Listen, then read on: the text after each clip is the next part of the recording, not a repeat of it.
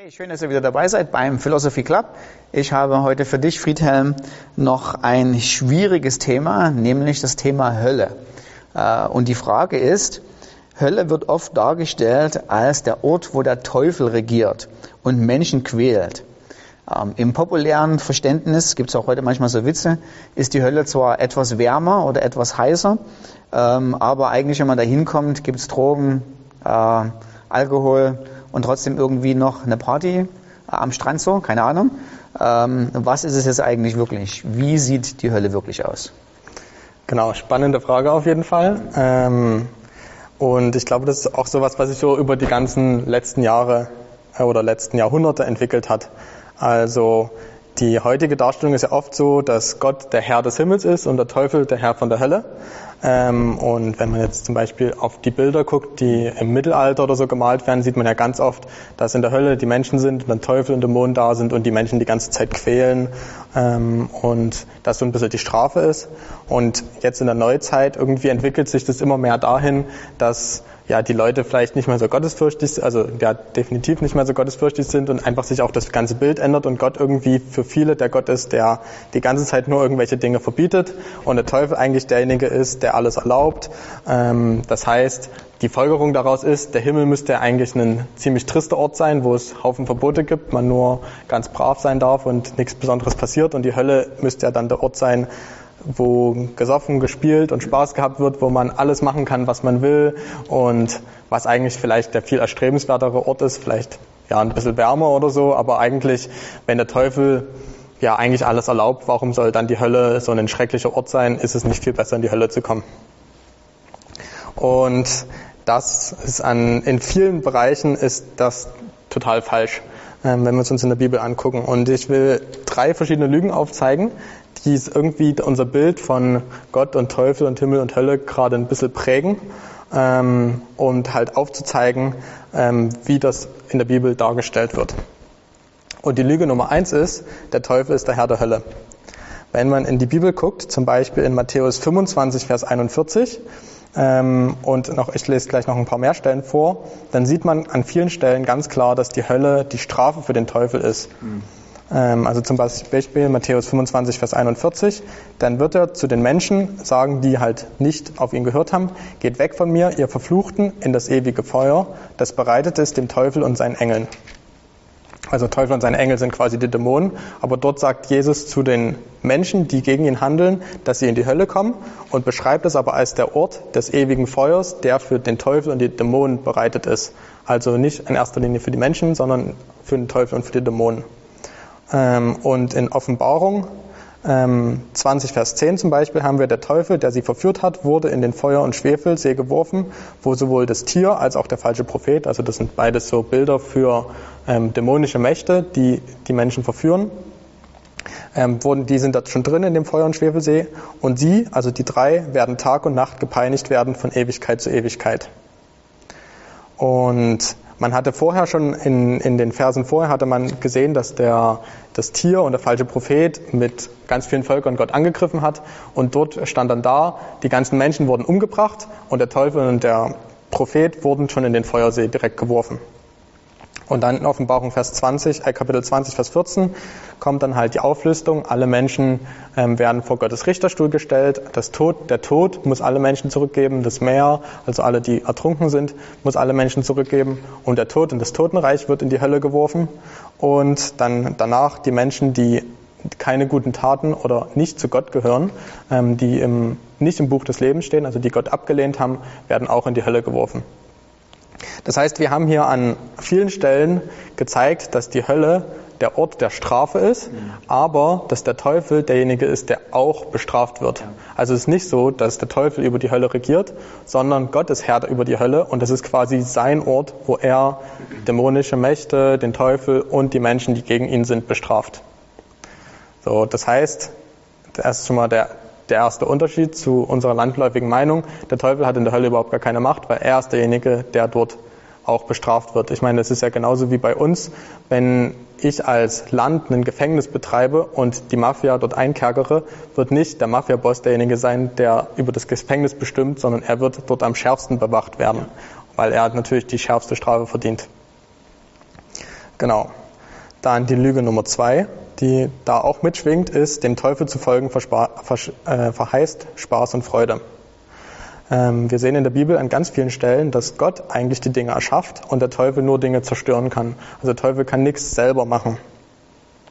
Zum Beispiel in Johannes 10, Vers 10 geht es um den Teufel und da steht dann, der Dieb kommt nur, um zu stehlen und zu schlachten und zu verderben. Ich, also Jesus, bin gekommen, damit sie Leben haben und es im Überfluss haben. Oder 2. Korinther 4, Vers 4.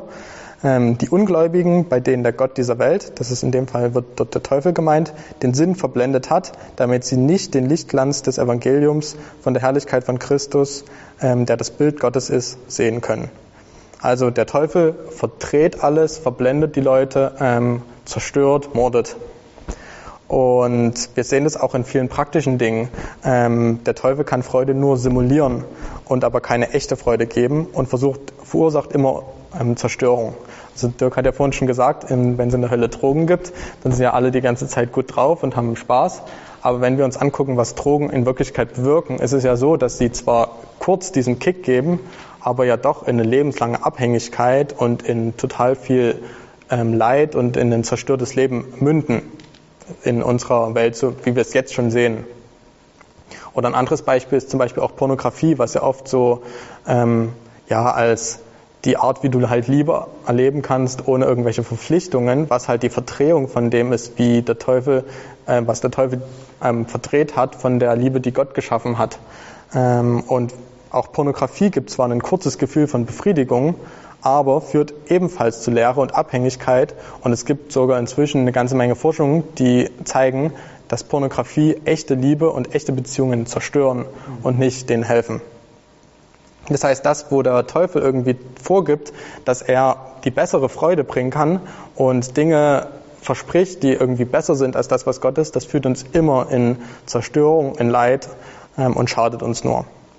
Das heißt, dem Teufel zu folgen, bringt vielleicht kurzfristig Spaß und Freude, aber nicht die echte Freude. Und Jesus ist eigentlich derjenige, der uns echte Freude, echtes Leben, Leben im Überfluss geben kann. Ähm, genau. Und die Lüge Nummer drei ist, der Himmel ist von Verboten geprägt. Also einerseits ist das, weil wir ein falsches Bild davon haben, was Gott eigentlich mit seinem Willen zu uns sagen will. Also alle Gebote und Verbote dienen eigentlich dazu, um uns zu schützen ähm, und uns von der Sünde fernzuhalten. Wir sehen das im Garten Eden, also ganz am Anfang, vor Erschaffung der Welt, gab es ein einziges Gebot, nämlich, dass sie nicht von dem Baum der Erkenntnis essen sollten. Weil das war die einzige Möglichkeit, wie sie sündigen konnten. Das heißt, in dem Moment, wo es wo wir dann auf der Erde waren, wo, wir, wo der Sündenfall schon passiert war und es ganz, ganz viele Möglichkeiten gab zu sündigen, musste Gott dann natürlich viele Gebote aufstellen, um uns zu schützen und uns von Sünde fernzuhalten, weil Sünde zerstört immer unser Leben. Und im Paradies wird es aber keine Sünde mehr geben. Also wir sehen an ganz, ganz vielen Stellen, dass wenn, wenn wir bei Jesus sein werden, dass es kein Leid mehr geben wird, kein Tod mehr geben wird, dass Jesus die Sünde komplett besiegt hat am Kreuz, dass wir uns komplett vergeben ist und das Paradies wird als ein Ort beschrieben, wo wir nicht mehr sündigen können. Das heißt, wenn es keine Möglichkeit mehr gibt zu sündigen, sind auch keine Gebote oder Verbote nötig, weil Gottes Gesetz in unser Herz geschrieben ist und wir ihm gerne nachfolgen und es nichts mehr gibt, was wir gegen seinen Willen tun wollen und auch tun können. Ähm, und deshalb gibt es im Paradies kein einziges Gebot und kein einziges Verbot. Und wir werden stattdessen die Freude im Überfluss erleben, weil Jesus ja derjenige ist, der uns Freude und echte Freude im Überfluss bringt. Und auch nur bei Gott können wir echtes Glück finden, was dauerhaft ist. Alles Glück, was wir hier auf der Erde haben, ist immer vergänglich. Immer wenn wir irgendwas neu kaufen oder so, nach einer gewissen Zeit ist das Glück, was es uns erst gegeben hat, vorbei.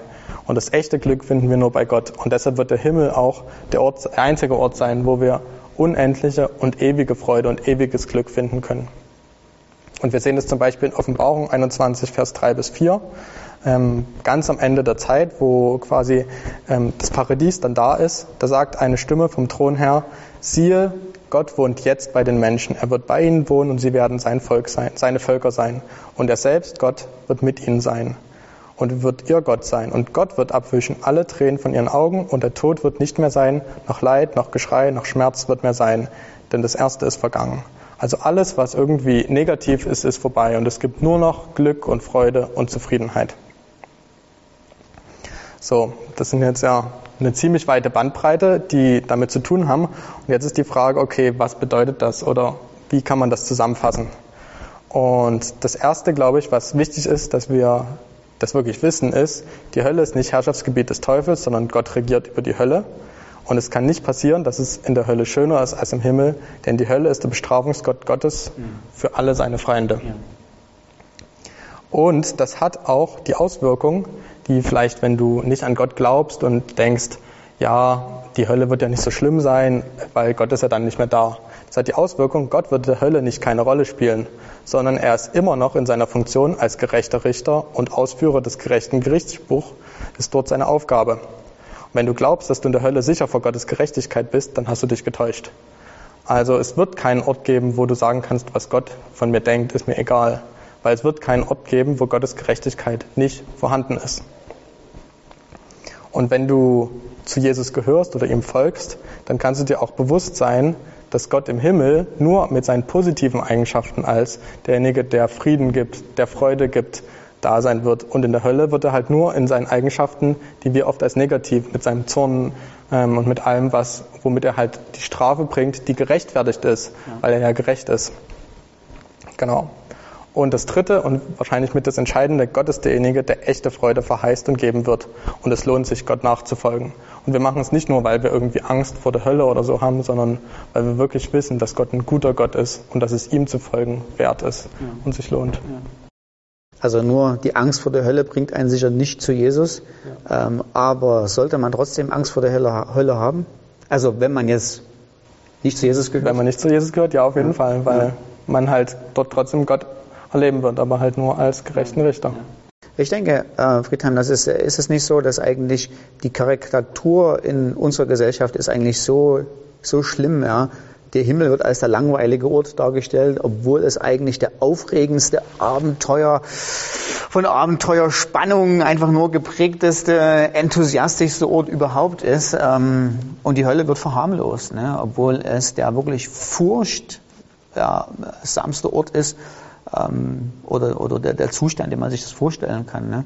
Ja. Ähm, und du hast es auch, du hast das äh, auch total äh, richtig gesagt. Das hat nichts damit zu tun, weil dort der, der Teufel regiert, sondern weil Gott da regiert. Ne? Ich habe mich noch gerade daran erinnert, ähm, wie Gott zum Beispiel im oder wie Jesus im Matthäus Kapitel ähm, 10 Moment, äh, 10 Vers 28 sagt, fürchte dich nicht vor demjenigen, der den den äh, Körper umbringen kann, aber die Seele nicht töten kann, sondern fürchte denjenigen, der sowohl Seele als Körper in der Hölle äh, verderben kann.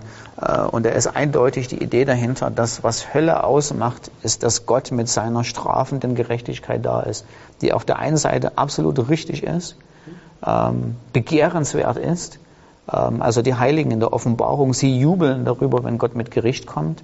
Aber andererseits natürlich für diejenigen, die es ertragen, ähm, ein, ein, ein Zustand ist, dem man unbedingt entfliehen sollte, indem man zu Christus kommt und sagt, ich brauche dich.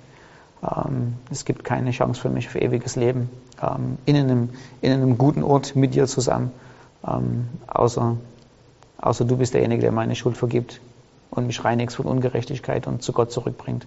Ja. ja.